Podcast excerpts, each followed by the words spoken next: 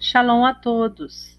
Vamos à segunda aliada para Shah Re'e, que está no capítulo 12 de Devarim, no versículo 11, e vai até o versículo 28. Antes vamos abrahar, anterior à leitura. Baruch atah Adonai, Eloheinu melech haolam, asher barabanu mikol ha'amim, venatan lanu et torato, Baruch atah Adonai, noten hatorá. Amém. Bendito seja sua Adonai, nosso Elohim, Rei do Universo, que nos escolheste dentre todos os povos e nos deste a tua Torá. Bendito sejas tu, Adonai, que outorgas a Torá. Amém. Então levarão tudo o que ordeno a vocês ao lugar que Adonai seu Elohim escolher para fazer habitar seu nome. As ofertas queimadas, sacrifícios, décimos, a escolher para fazer a oferta de sua mão e todos os melhores bens que dedicarem ao Eterno. E vocês se alegrarão na presença de Adonai seu Elohim, vocês, seus filhos e filhas, escravos e escravas, e o Levi que está com vocês, visto que ele tem parte na herança com vocês. Tenham cuidado de não apresentar as ofertas queimadas em qualquer lugar que virem, Façam isso no lugar escolhido por Adonai no território de uma tribo. Lá vocês apresentarão suas ofertas queimadas e tudo o que ordenei a vocês fazer. Entretanto, vocês podem matar animais e comer a carne deles onde quer que vivam e sempre que desejarem, de acordo com a medida que Adonai seu Elohim os tiver abençoado. O impuro e o puro podem comer dela como se fosse carne de gazela ou de veado. No entanto, não comam sangue, derramem-no ao solo como água. Não comam em sua propriedade a décima parte dos grãos, do vinho novo ou do azeite de oliva, separado para Adonai, ou o primogênito do gado ou das ovelhas, ou qualquer oferta prometida, ou oferta voluntária, ou a oferta de sua mão, não comam-nos na presença de Adonai seu Elohim, no lugar escolhido por Adonai seu Elohim. Vocês, seus filhos, suas filhas, seus escravos e suas escravas, e o Levi, seu hóspede.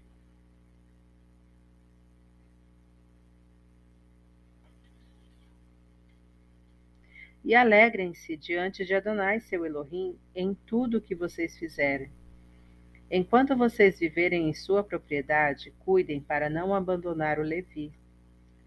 Quando Adonai, seu Elohim, expandir seu território como prometeu, e vocês disserem: Desejo comer carne, simplesmente pelo desejo de comer carne, poderão comê-la quando desejarem.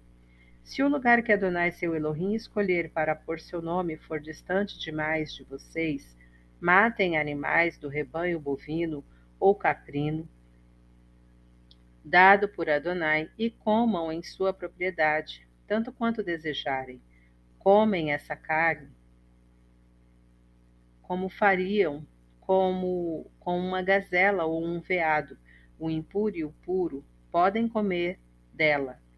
Cuidem apenas de não comer o sangue, pois o sangue é a vida, e vocês não devem comer a vida com a carne. Não comam, mas derramem-no sobre o solo como água não comam, para que tudo vai bem com vocês e com seus filhos depois de vocês, pois vocês estarão fazendo o que Adonai considera correto. Vocês devem pegar apenas o que foi posto de lado para Elohim, o que vocês têm, os votos que prometeram cumprir, e ir ao lugar escolhido por Adonai. Lá apresentarão suas ofertas queimadas, a carne e o sangue sobre o altar de Adonai, seu Elohim. O sangue dos sacrifícios será vertido sobre o altar de Adonai seu Elohim, e vocês comerão a carne.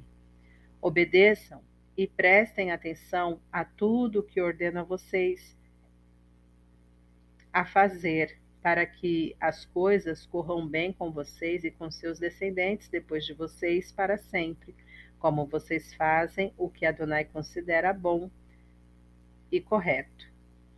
Amém. Vamos abrahar posterior à leitura. Para o Ratá Adonai, Eloheinu Meler Haolam, Asher Natan Lanu Torah Temet, Verraeu Lanatá o Ratá Adonai, Notem Ratorá. Amém. Bendito sejas tu, Adonai, nosso Elohim, Rei do Universo, que nos deste a Torá da verdade com ela a vida eterna plantaste em nós. Bendito sejas tu, Adonai, que outorgas a Torá. Amém. Vamos comentar o versículo 11 do capítulo 12 dessa segunda liá. As vossas ofertas de elevação e os vossos sacrifícios.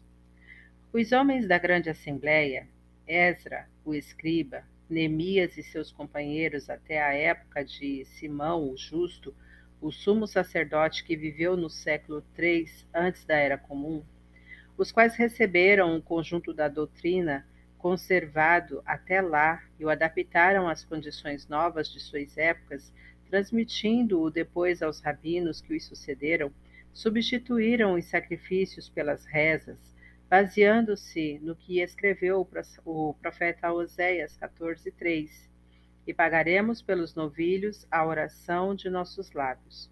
Os rabinos do Talmud elevaram o valor da reza dos rogos e, sobretudo, do estudo da Torá mais que o oferecimento de sacrifícios.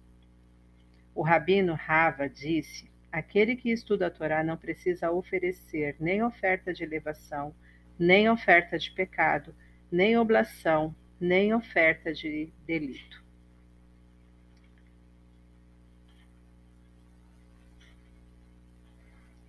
Quando jejuava, o rabi Shechet, depois da reza, pronuncia, pronunciava essas palavras: Senhor do mundo, Adonolan.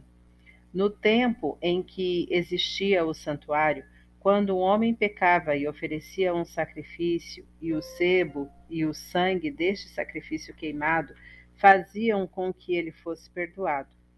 E agora que eu je jejuei, reduziu-se de mim meu sebo e meu sangue. Rogo-te, ó Eterno, que consideres este meu sebo e, e meu sangue reduzidos como se os houvesse oferecido a ti sobre o altar, e concede-me teu perdão. Berahote 17a. O rabi Eliezer dizia: a reza é superior aos sacrifícios sobre o versículo 16: Somente o sangue não comereis.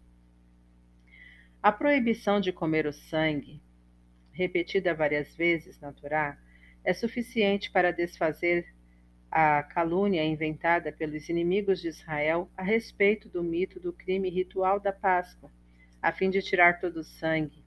E, segundo a, o Shulhan Arur, o Código de Lei Judaico, o israelita deve deixar a carne crua mergulhada em água por meia hora e depois retirá-la e cobri-la com sal.